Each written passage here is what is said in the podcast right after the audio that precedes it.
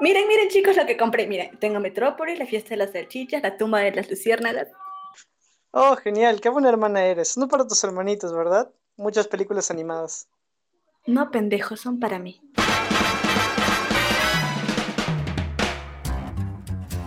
Buenos días, buenas tardes, buenas noches. Mi nombre es Cristian, quien está pasando Semana Santa viendo dibujos con sus sobrinas. Y este es un nuevo episodio del McGuffin Podcast. Y hoy nos encontramos con Walter. Hola chicos, yo soy Walter, pasando semana tranca sobrio, con agua pura nomás. También contamos con la presencia de la bellísima Andrea. Hola chicos, ¿cómo están? Un gusto aquí estar de nuevo con ustedes, aquí celebrando Semana Santa como buena agnóstica que soy. Y en esta ocasión vamos a discutir, vamos a conversar, debatir sobre animación para público adulto. Y para tener una breve introducción respecto a este tema, eh, los dejo con mi compañero Walter. ¿Qué palabras tienes para decirnos respecto a este tema? Bueno, en general, que la animación es la expresión misma de la imaginación y por lo mismo, aunque lo veamos mucho para niños, es hecho por adultos, así que es bastante tardado decir que ya recién se está dando esta animación para adultos, ya que fue hecha originalmente por adultos. Bueno, eh, ciertamente eh, sobre ese tema, este, yo recuerdo a este dibujo animado de los años 40 o 50, no recuerdo, que es Betty Boop, que era un personaje claramente hecho por adultos y para adultos, que posteriormente escaló a una animación que era vista ya por grandes y pequeños, porque no había tanta censura o, guía paterna. Y no solo en este dibujo, ¿no? sino en absolutamente todas las animaciones. Además, hasta nuestra generación creo que hemos logrado ver cosas de niños que no debimos de haber visto y por eso que estamos tan dañados. Si no, déjamelo saber, Andrea.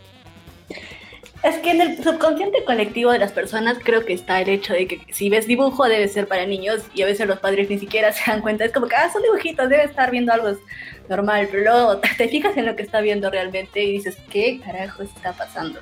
Como anécdota, una vez estaba viendo mis hermanos Gumball y yo dije, ¿por qué hay un pedazo de pelo hablando con una nube? Y luego me puse a ver, y, y está interesante, pero como que tenía chistes sexuales doble sentido. Y a veces es como que realmente todavía se tiene ese estigma de que los dibujos son solo para niños, pero también, como vamos a ver en el episodio de hoy, hay muchos que son para adultos. Claro, una anécdota más reciente o más curiosa sobre eso sería que un compañero eh, tenía su mamá que iba a Blockbuster cuando existía esa cosa y solicitó la tumba de las luciérnagas porque era una animación, supuestamente era para niños pero La tumba de las luciérnagas es una de las películas más crudas que puedes llegar a ver en tu vida. Es más, si no lloraste con esa película no tienes corazón. Pero antes de seguir hablando un poco de las películas más para adultos, hay que hablar un poco sobre la animación en general, que creo que en el cine es uno de los ámbitos que más ha ido evolucionando, que más se ha notado su evolución. si bien es cierto, uno podría pensar que este género está monopolizado por nuestro querido amigo Mickey Mouse, este, tenemos que tener en cuenta que mucha de la animación independiente este, abarca temas más importantes, por así decirlo, más interesantes y profundos, ¿no? Y también no tienen miedo ni restricciones a mostrarte cosas que no deberían de haber tal vez en un dibujo animado si es que estuviese dirigido única y exclusivamente para niños, ¿no? Sino que está abierto a todo público. Tenemos el caso, como mencionaron hace un momento, de La tumba de las luciérnagas, de esta película que retrata eh, las bombas en Hiroshima y Nagasaki, que es Barefoot Gen o Gen el Descalzo. Y, tenemos muchas otras películas que, hablan sobre este tema, ¿no? Y, ahora o hace poco en Adult Swim y, y otras plataformas tienen series que son muy transgresoras, ¿no? ya, ya no solo una película, ¿no? sino este, se esfuerzan por mostrarte, burlarse, hacer uso tal vez de lo, de lo que podríamos llamar mal humor negro y, y, no, no tienen restricciones ni pegas para, para retratar algunas cosas o taras de nuestra sociedad, ¿no? No sé ustedes qué opinan respecto a ese tema. Es cuando un dibujo puede ser solo visto por niños o, o por adultos, o si es que la animación en general este, es para todas las edades, ¿no? Respondiendo a lo que decías, y antes de, responder la pregunta como tal, algo que mencionaste era que todo el mundo cree que solo Disney es el pionero en animación, pero como tal, los primeros antecedentes de la animación están en Alemania, porque había una maquinita que se llamaba la linterna mágica, mágica, que era como una cámara oscura la cual recibía imágenes del exterior y las hacía visibles por el interior. Era como que eran dibujitos, entonces ahí nacen como que las primeras ideas de hacer animación. Ya, pero ya después de ello, este Disney se hace como que el grande en animación cuando produce Blancanieves y los siete enanitos, que es la primera película de animación tradicional que se tiene. Y sobre qué hace una película para adultos como tal, creo que hay cuatro ejes principales que son el lenguaje que se utiliza, la profundidad de los temas que trata, la sexualidad en general, si tiene relaciones sexuales o si están sexualizando un personaje, y un poco la violencia que se maneja en la animación, bueno, en la historia. Este, justo sobre ese tema, acabo de recordar este, cuando era chivolo y miraba Sailor Moon. O sea, este, ya sobre los últimos capítulos, esta línea de la sexualidad, la bisexualidad, el lesbianismo, o sea, yo como chivolo lo veía fresh, ¿no? Sin malicia, ¿no? Pero ya uno cuando crece y se pone a analizar la situación, no, man, ya estas chicas jugaban Yankee y las dos sacaban tijera, pues no, entonces, este. En serio, estaba bien en ese entonces que, que, un niño vea eso.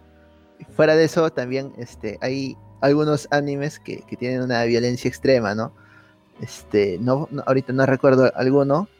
por ejemplo, podríamos decir que, es Dragon Ball, pero me parece que más violento y más y escenas más crudas este, te, mostraba este Yu Yu, Hakusho, ¿no? Entonces, este me parece que ya en estos últimos tiempos este se está fiscalizando de una u otra manera este más lo que lo que pueden ver los niños y que no pueden ver, ¿no? Claro, ah, sobre el punto de Andrea, eh, decir que El Apóstol es una película argentina y es el primer largometraje animado de la historia de la humanidad, la verdad. Pero de todas formas, por la senda que estaban dejando, es bastante curioso que a mí, por ejemplo, mis padres me dejaban ver Los Simpsons. ¿Por qué Los Simpsons? Porque es una gran crítica social y en, los capítulos que, por ejemplo, pasaban en el 2 eran las primeras temporadas y, digámoslo seriamente, son las buenas. Eran las que tenían más carnecita ahí entre todo lo que mostraban. Y es algo bastante curioso que esta haya sido una de las primeras impulsadores en Occidente de la animación para adultos. Para no dejar morir lo que dijiste, Walter, ¿de qué trata esa película El Apóstol? Me da curiosidad. Es un metraje perdido, la verdad, pero básicamente trataba de este señor que, que tenía sus encuentros con la religión y con la sociedad y demás, pero hasta ahí me acuerdo, disculpa, en serio. Es un metraje perdido, así que nadie lo ha visto en más de 20 años. Perdón. Ah, como El Dorado. Todos hablan de él, pero nadie lo encuentra. Algo así. Algo que mencionaste de Sailor Moon me hizo acordar que cuando eres niño a veces ve con inocencia algunas cosas y luego ya cuando creces más bien te, te lo, no sé cómo explicarlo, te lo morbosean. Había una escena en la casa en las 12 casas, los caballeros del zodiaco, cuando están el caballero cisne y Andrómeda. Y cuando lo vi niña dije, ay, qué lindo, se están abrazando. Y luego cuando empecé a crecer, las personas como que los molestaban y no, ay, mira, ¿por qué, ¿por qué están haciendo eso juntos? Y a veces yo no cuando es niño en realidad no lo malinterpreto hasta que cuando crecen eh, recién eh, está la mente cochambrosa de los, de los adultos que pensar más las cosas. No, en realidad no es que la mente cochambrosa, sino te sucede o te pasa la vida, pues, ¿no? Por encima y ya te, te, cambia y, te hace notar cosas que, de niño no notabas, ¿no? Sin ir muy lejos, cuando mirabas Ranma y medio, lamentablemente sí soy casi un otaku empedernido, entonces muchas referencias que voy a dar durante este capítulo van a ser relacionadas al anime. Este, eh, justo sobre esto, ¿no? Este, el protagonista cambiaba de hombre a mujer, ¿no? Entonces, podríamos decir que era la primera vez que tuve contacto o vi a un transexual, ¿no? Por así decirlo. Pero, este, en realidad lo tomábamos con completa naturalidad, ¿no? Y hasta el día de hoy, este, no, no, no, no me causa ninguna pega ni molestia el anime, y tampoco, este, este tipo de personas en la vida real, ¿no? A no ser que me quiera violar, ¿no? Ahí sí tendrían serias reticencias respecto a ese tema.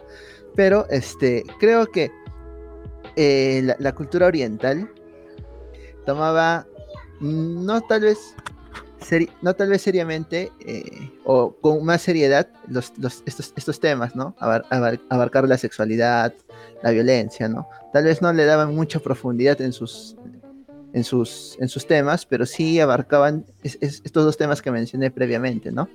No sé ustedes qué opinan, porque la, yo no recuerdo que la animación americana o, o occidental este, abarque estos temas en esa época de, la misma forma, ¿no? Recién ahora, en estos últimos 20 años o 30 tal vez, este sí lo abarcan, ¿no?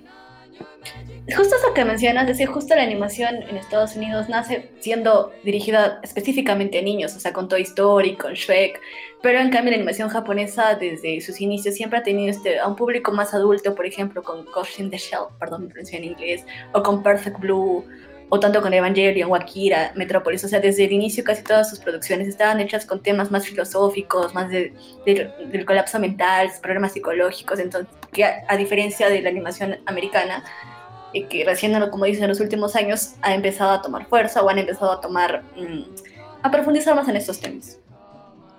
Ojo, no por falta de ganas, no por falta de ganas de los creadores, sino más bien por restricciones que iban poniendo ciertos grupos para que, por ejemplo, no pasara en las películas en general, porque si llega un medio masivo, pues masificas cualquier mensaje y ahí se Esto que dices es verdad, en realidad creo que el público acá en este lado del globo se escandalizaría mucho por algunos trabajos. Por ejemplo, hay, hay una película de Satoshi Kon animada que es Tokyo Godfathers, que está protagonizada por un alcohólico, un drag queen y una niña. Yo digo, si es que eso, sinceramente por ser protagonizada, ¿no? Porque en realidad la historia es más sobre familia, amor.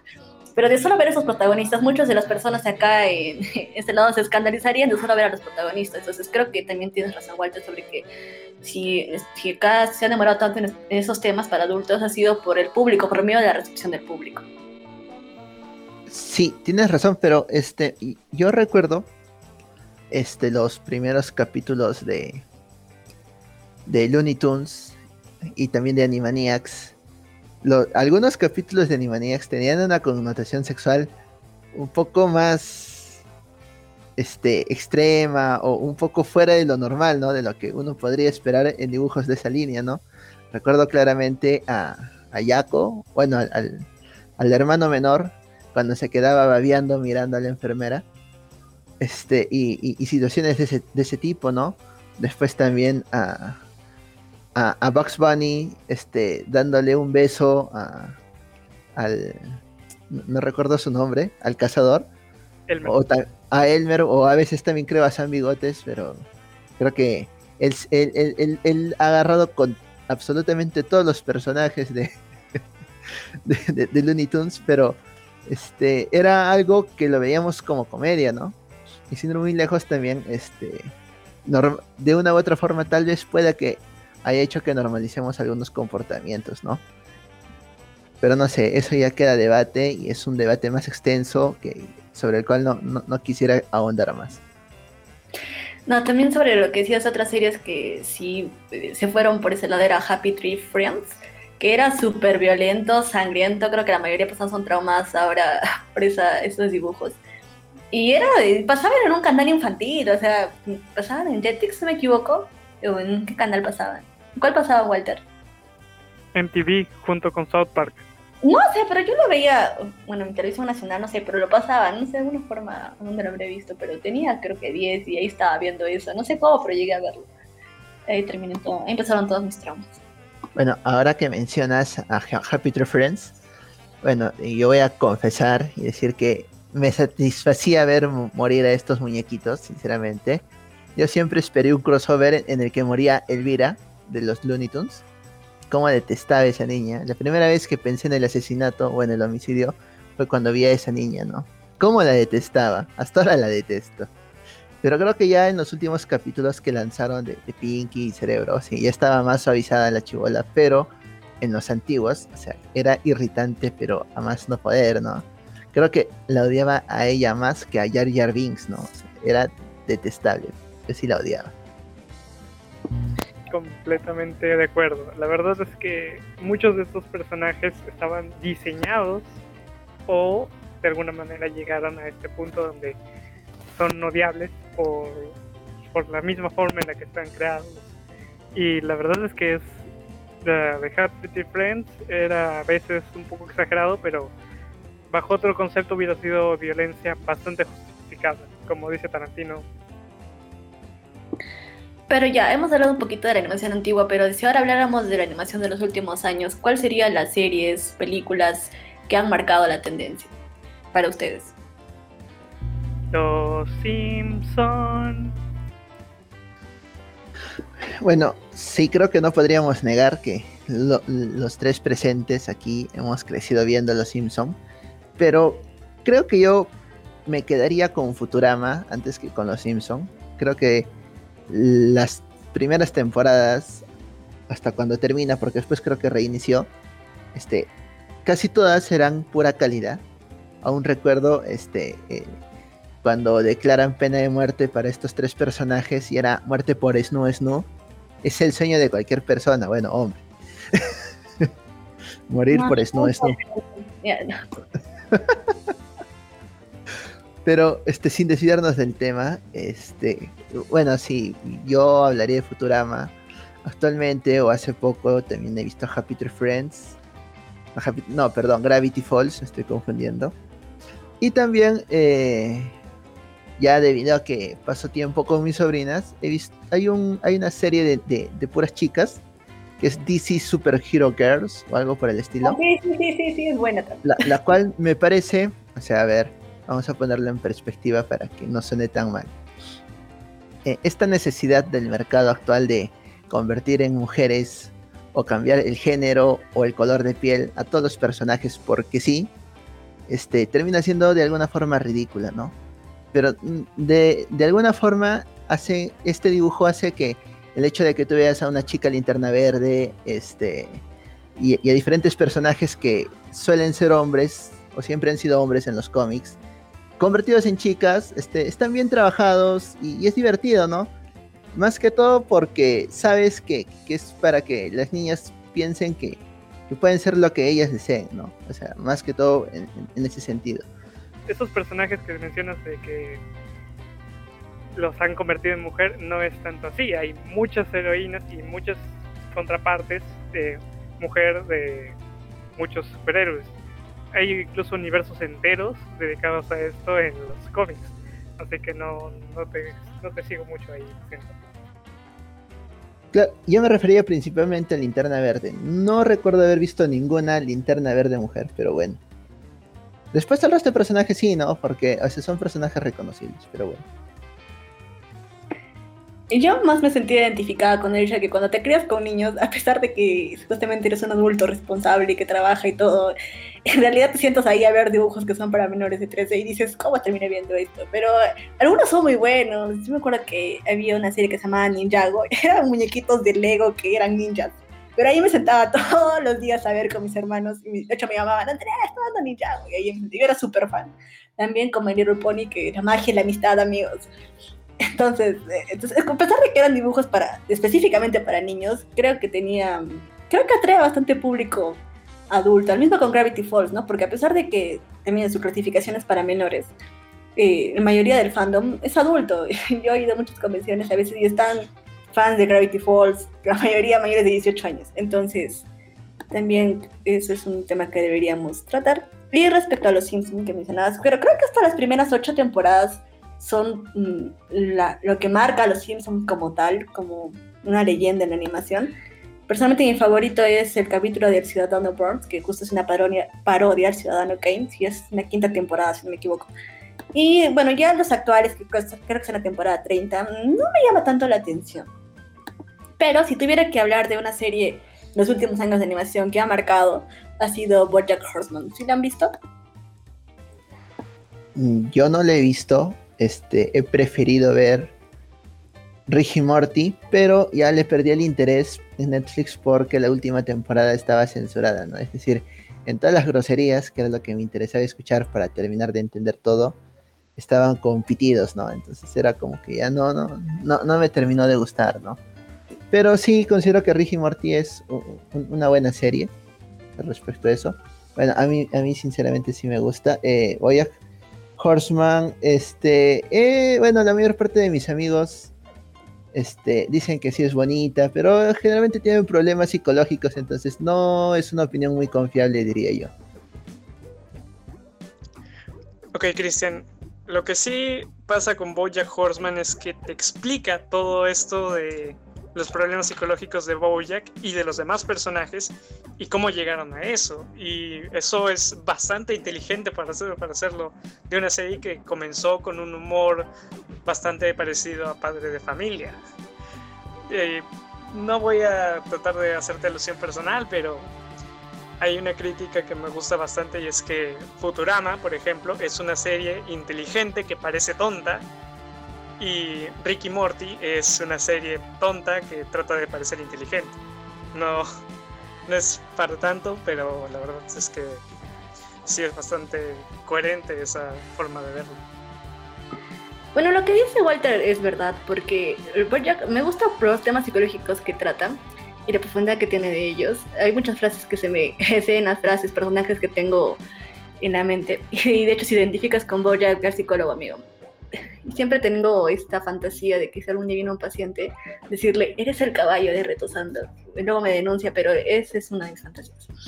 Uno de, también creo que ha innovado mucho la animación. Tiene un episodio que es Bajo el agua y en el que no habla nada, que me gusta mucho también, este de Churro Gratis, creo que así se llamaba, en el que solamente es como que está en un plano y no, no se mueve a ningún otro lado, pero a pesar de eso, que es como un monólogo, es realmente interesante y te llega. Y respecto a otras series, también ahora que son que me gustan y que he visto ahora último es Midnight Gospel, eh, que está en Netflix también. No sé si alguno la, la ubica. Sí, experimental y le hice la recomendación en la página. Es una serie bastante experimental, bastante atrevida en este sentido, al hacer que te muestra una cosa y los personajes hablan de otra y al mismo tiempo todo es una gran metáfora y al mismo tiempo no. Es bastante decente como Pendleton Ward, el creador de Hora de Aventura, por cierto, llegó a hacer esto después de un tiempo y me parece que si va a sacar joyas así cada tanto, dele. Acabo, acabo de chequear la animación en, en Netflix, parece que el hombre le hizo fumando marihuana, pero bueno. Este, sinceramente, tendría que verla para, dar una opinión más concreta, pero sí parece interesante. Eh, no sé ustedes, este, ¿qué, opinan sobre la sexualidad o el, lenguaje subido de tono dentro de las animaciones, ¿no? Principalmente creo la sexualidad, ¿no? Que es algo que no, que no abarca, que no se abarca de, de manera sutil, ¿no? Sino más de una manera más explícita en lo, que conocemos como hentai, ¿no? Pero este, no sé si hay animaciones que lo exploren de manera sutil, ¿no? Que lo exploren de manera sutil, o sea, es como que van desarrollando su... Mm, si es entre dos chicos que van descubriendo su sexualidad poco a poco, puede ser, pero la mayoría de animes es como que, bueno, animaciones en general, eh, o sexualizan un personaje mucho, no solamente con mujeres, en realidad con hombres cuando los ponen sin camisa y súper musculosos, cosas así. Eh, pero es generalmente lo que pasa, ¿no? Y se no ponen escenas sexuales bastante fuertes, que ya vendría a ser el hentai como tal. Que ni siquiera tienen trama, solamente son relaciones sexuales. Van de frente al matadero, entiendo. Es como Goku no Pico, ¿sabes qué? No, yo voy a defender a la gente que le gusta el yaoi aquí. La mayoría dice, ah, que Goku no Pico, todo, pero porque es eh, yaoi de género eh, chico chico.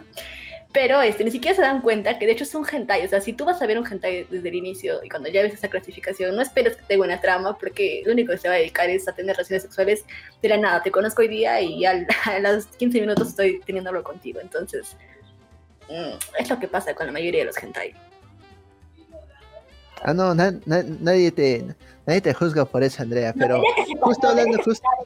Tenía que sacarlo de mi corazón ese comentario. Ah, ya tenías que sacarle de tu sistema, está bien. Solo, solo ya como un dato interesante, ¿cuál es tu hentai favorito, Andrea? No, eso no se dice, amigo, eso por interno, ¿no? Ok, lo leen en nuestras recomendaciones del próximo fin de semana. Bueno, siguiendo esa línea que tú estabas mencionando de alguno que trate la sexualidad con como un tema superficial, no sé cómo decirlo, es que los Simpson, Futurama, Desencanto, etcétera, nunca te muestran el acto en sí, te muestran bastantes escenas donde se supone que eso ocurre, pero no nunca llegan a ser explícitos y eso es no tanto por el público, sino por que no es necesario, no, no llega a tener tanto impacto en la trama el acto en sí como lo que sucede después. Similar a como harían varias series para adultos en otras circunstancias, como How I Met Your Mother y demás. No es necesario que te muestren estas personas están haciendo exactamente esto, sino que esta, este acto en sí repercute en el futuro en las relaciones entre los personajes. Claro, justo, me justo acabo de recordar al tren pasando el túnel en Los Simpsons, si no me equivoco. Este. Sí, referencia.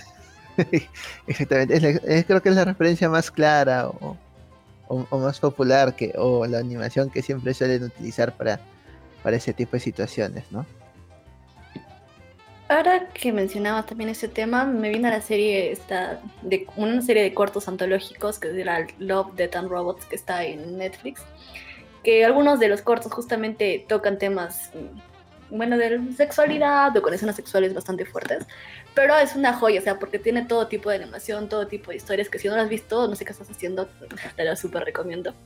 Y respecto, a, bueno, más que la sexualidad, desarrollo de la adolescencia, que bueno, que me gusta series como tales, yo veo Avatar y a Más allá del jardín, que de nuevo, tiene una clasificación para niños, pero la mayoría del fandom es adulto y muchos de los temas que tratan son bastante profundos, en especial Más allá del jardín, que hace referencia a toda esta novela de la Divina Comedia y que a pesar de que lo pueden ver niños, creo que se entiende mucho mejor si es que tú, bueno, si tienes una cierta edad para como que analizarlo, profundizarlo, creo. No sé si ustedes lo han visto y opinan lo mismo.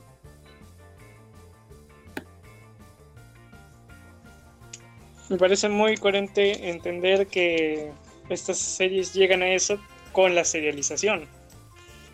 Avatar, la única forma de que le explicaras a un adulto de por qué ver el final de Avatar cuando eras niño era tan importante, es decir, es como una telenovela. No, no había de otra porque es lo más es el ejemplo más cercano que puedes, que puedes hacer a una serie de en animación o, o básicamente para niños que que te dé un final, que te dé un final importante. Y eso me parece que es parte de lo que podemos entender como animación para adultos, ya que tiene que tener esta no, no necesariamente escupirte en la cara, pero tener esta cronología donde te exhiba este crecimiento de los personajes y demás, ya que es requerida una, profundidad. E incluso también, como mencionabas, Love, Death and Robots, es, todo, es casi todo experimental, pero al mismo tiempo hay muchos, muchos matices en lo que se refiere a cómo manejan a sus personajes alrededor de la historia que les ponen. Entiendo. Y respecto a la profundidad o construcción de personajes, entiendo que probablemente Voy a Horseman sea una de estas series porque construye al personaje, lo hace mejorar durante toda la serie. Pero ¿qué, otro, qué, otras series o animaciones o personajes eh, pueden reconocer o, creen que son este, dignos de mencionar, ¿no?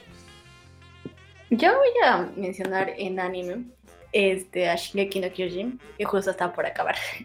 Pero en su evolución de personajes, además el protagonista es algo que me encanta, cómo lo lleva a ser el niño la víctima, termina siendo el genocida, perdón, spoiler, el genocida que mata a todos, el villano de su serie, aunque en realidad no es como que haya buenos ni malos ¿no? en, este, en este anime, porque cada uno defiende sus ideales y al final es todo muy gris, ¿no? Claro, podríamos, podríamos entender que en realidad más que haber bandos, simplemente están navegando por los grises de la moralidad, ¿no? Lo cual este, hace que sea o no justificable dependiendo de qué lado estés, ¿no?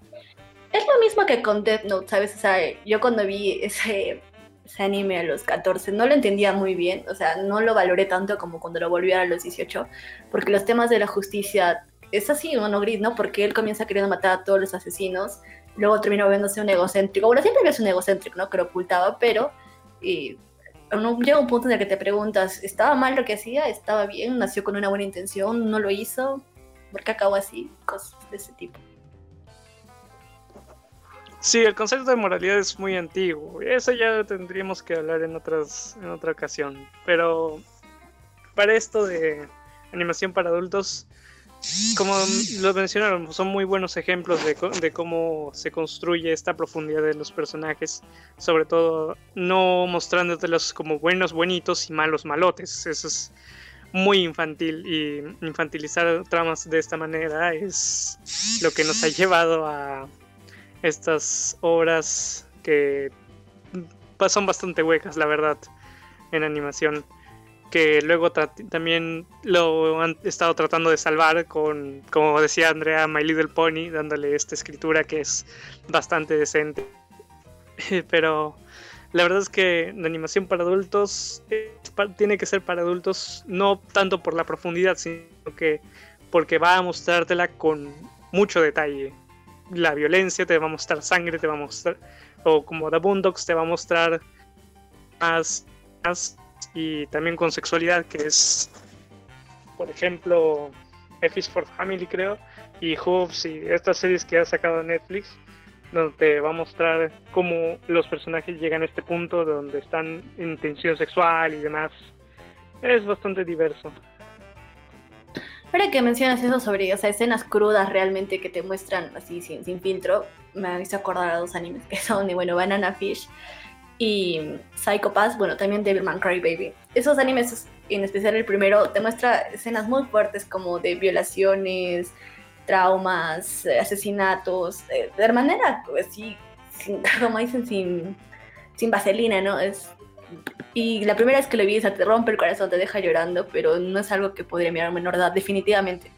Por mucho que el mensaje en sí no sea tan profundo, sino por las escenas, el tipo de escenas que maneja. Claro, hay una película en animación motion de hace tiempo, si la recordarán, Anomaliza, que yo la traté de ver, yo la estaba viendo mal, y luego la traté de volver a ver porque no había entendido, y luego va a pasar y veo una escena donde están los muñecos, eso es porno. Eso fue bastante extremo, pero es la verdad, o sea, es, esa escena era bastante importante, más por lo que estaban diciendo los personajes que por lo que están haciendo. Hay ciertos matices que no se pueden lograr en un primer visionado. Hemos hablado bastante de series, pero ahora quiero rescatar lo que mencionaba Walter de Anomaliza, y es que justamente ya eh, hablar de películas que sean de animación, pero sean exclusivamente para adultos. ¿Cuáles ustedes se le vienen a la cabeza con eso? O sea, que hayan sido películas así animadas, pero no dirigidas a niñas que terminen gustándole a adultos, sino que sean específicamente para adultos. Yo pienso primero en esta película, La fiesta de las salchichas, que terminé súper estafada porque pensé que, no sé qué pensé realmente cuando me senté a verla, pero no pensé que iba a ser así. No sé ustedes en qué piensan cuando les digo eso. Sí, creo que pensaste que iba a ser una de Pixar tipo, un plagio de Pixar y te iba a mostrar todo este mundillo de las de las frutas, las verduras y embutidos, etcétera, y al final viste unas escenas de sexo pervertido entre un pan y una salchicha y me parece que es, esta película es bastante curiosa por los temas que tocan, que son religión y la, política y demás, pero aún así te, muestra cosas que no, obviamente no van a ir para un público infantil y un mensaje que tampoco va a ir para un público infantil porque es bastante difícil explicar todo esto. Bueno, yo me atrevería a mencionar tal vez a Los Perros Plaga o The Plague Dogs es una película más que todo que, que te lastima, porque generalmente este, sentimos más pena o empatía por un perrito o algún animal que, por, que por seres humanos, ¿no? Asimismo, recuerdo alguna vez que mencionaron Boogie el Aceitoso, que era una adaptación de una tira cómica. no sé este, qué otras películas puedan recordar. Tal vez Mary and Max, que, que si bien es cierto, la podría ver un niño, eh, no, no podría entender todo, toda la trama o todo, todo el concepto que desarrollan durante toda la película, ¿no? Justo estaba pensando en Mary and Max, pero este, también otra película que no está hecha para niños sería La Tortuga Roja, porque aparte de que casi no hay diálogos y un, cualquier niño se aburriría viéndola, es una más, no sé, filosófica, como para que la analices. También podría ser Persepolis. Ahora, eh, otra película que de repente ustedes no la consideran para adultos y no está, dice que no está hecha para eso, pero yo pienso en Coraline porque el primer vez que la vi, no sé si eso porque soy muy cobarde, pero no quise verla sola y no sé, siento que si un niño la viera sentiría traumas con los ojos de en forma de, de botones, bueno, cosidos. Ya la vi de niño y la verdad es que estaba clasificada para niños, así que no si bien toca estos temas serios y si bien te muestra un poco de violencia, esto no es explícito, esto no llega a calar tanto en quién puede verlo o no, la verdad. Y es bastante curioso cómo llegas a ponerle todo este terror a una historia que parece para un corto de unos 40 minutos y bastante infantil. Puede ser. Bueno, otra película que pienso es de Hayao Miyazaki, El viento se levanta, a diferencia del resto de sus películas y bueno, y del resto de películas de Estudio Ghibli, esta es más pesada, no recomendable para niños, ya que habla muchos temas de la Gran Depresión, es más una película biográfica, ¿no? Que trata temas más serios. Bueno, y para finalizar, eh, me parece que, como había mencionado previamente, eh, Gen Pies Descalzos, que es una película que, retrata con bastante crudeza este, toda la catástrofe ocasionada por las bombas atómicas lanzadas en, Hiroshima y Nagasaki. Me parece que también es una película que no deberían de ver los niños, pero que sí retrata bastante bien, bueno, todo lo sucedido, ¿no? en estos, en estos eventos creo que ya hemos hablado bastante sobre qué es, qué, es lo que necesita una animación para que tenga que ser vista solo por adultos y qué, y qué es lo que no debe de tener. Prácticamente los adultos podemos ver cualquier tipo de animación, pero este sí hay ciertos temas que debemos evitar que sean vistos por los niños, ¿no? Hasta que tengan cierta edad, ¿no? Sí, lo importante es seguir trabajando sobre que la animación, bueno, quitar ese estigma de que la animación es solamente para niños y que los adultos también pueden disfrutar de ese tipo de trabajos. No sé si tienes alguna última conclusión, Walter, y también después de esa conclusión eh, vayamos pensando en alguna recomendación de alguna película, serie animada que quisiéramos que vieran los demás. Claro, ah, bueno, mi última conclusión sería, si bien podemos ver los adultos todo lo que queramos, también es como un deber de consumidor ah, darle apoyo a esto, porque hay muchas cosas como Princess y animaciones coreanas y demás que son bastante decentes y puedes querer verlo, pero si como consumidor no le vas a dar apoyo y lo vas a ver pirata y demás, va a estar bastante sesgado este, este mercado y no lo vas a poder disfrutar a plenitud. Muy bien, entonces ya para concluir, este, no sé qué, bueno, vamos a nuestras recomendaciones primero. Cristian, ¿alguna película, serie que recomiendes? Bueno, ahora último estuve viendo Invasión en las Alturas, que es una adaptación anime que ha sido lanzada hace poco en Netflix. Este solo tiene una temporada, me parece, de 12 capítulos. Eh, el manga ya está finalizado, sí, pero me parece bastante interesante el concepto que utilizan, aunque si bien es cierto es también casi un shonen, ¿no? Pero que sí te muestra de manera explícita este, un poco de fanservice, por así decirlo, y también este, las escenas eh, de mutilaciones o muertes también este, no, no se cortan en mostrarlas, ¿no?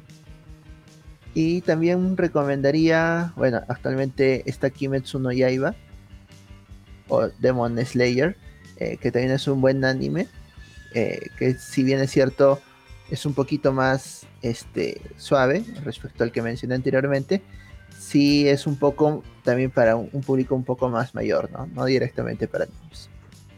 Yo personalmente recomendaría Final Space, que está en Netflix, eh, que es bastante buena, la verdad, y que trata de este chico que está en el espacio y, bueno, básicamente es un prisionero y tiene estas aventuras tipo Futurama. Y también Big Mouth, hasta la temporada que va, no está tan quemado, está bastante decente y trata de la pubertad y es un tema que es mejor verlo desde lo lejos, desde lo que ya pasaste, ya todas esas vergüenzas están ahí y no mostrárselo nunca a un niño. Y otra sería Pacific Rim The Black, creo. No estoy seguro si esta su clasificación llegó tan alto, pero de todas formas está bastante decente. En mi caso, en película voy a recomendar Paprika de Satoshi Kon, que si te gustó el origen de Nolan, esta película te va a encantar también. Y en lo que sería series, voy a recomendar Cowboy Bebop, que es una serie de anime, no me equivoco tiene 22 episodios. Cada uno a veces es como que diferente entre sí, pero cada protagonista, cada personaje, cada historia que cuenta, eh, te, llega te llega realmente y son como para que lo analices de repente no te puedes dar un maratón de uno solo, sino que te recomendaría que mires de poco en poco para que lo vayas este, meditando. Bueno, Andrea, Walter, ha sido genial conversar con ustedes.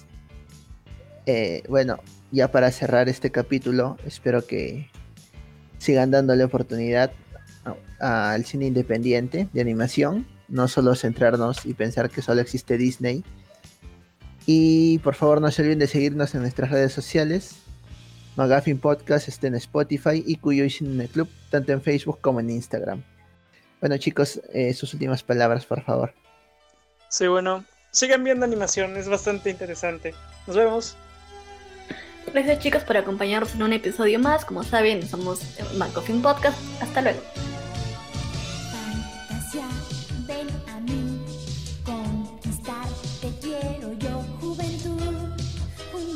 Hoy nos encontramos con Walter. Amigo, salúdate.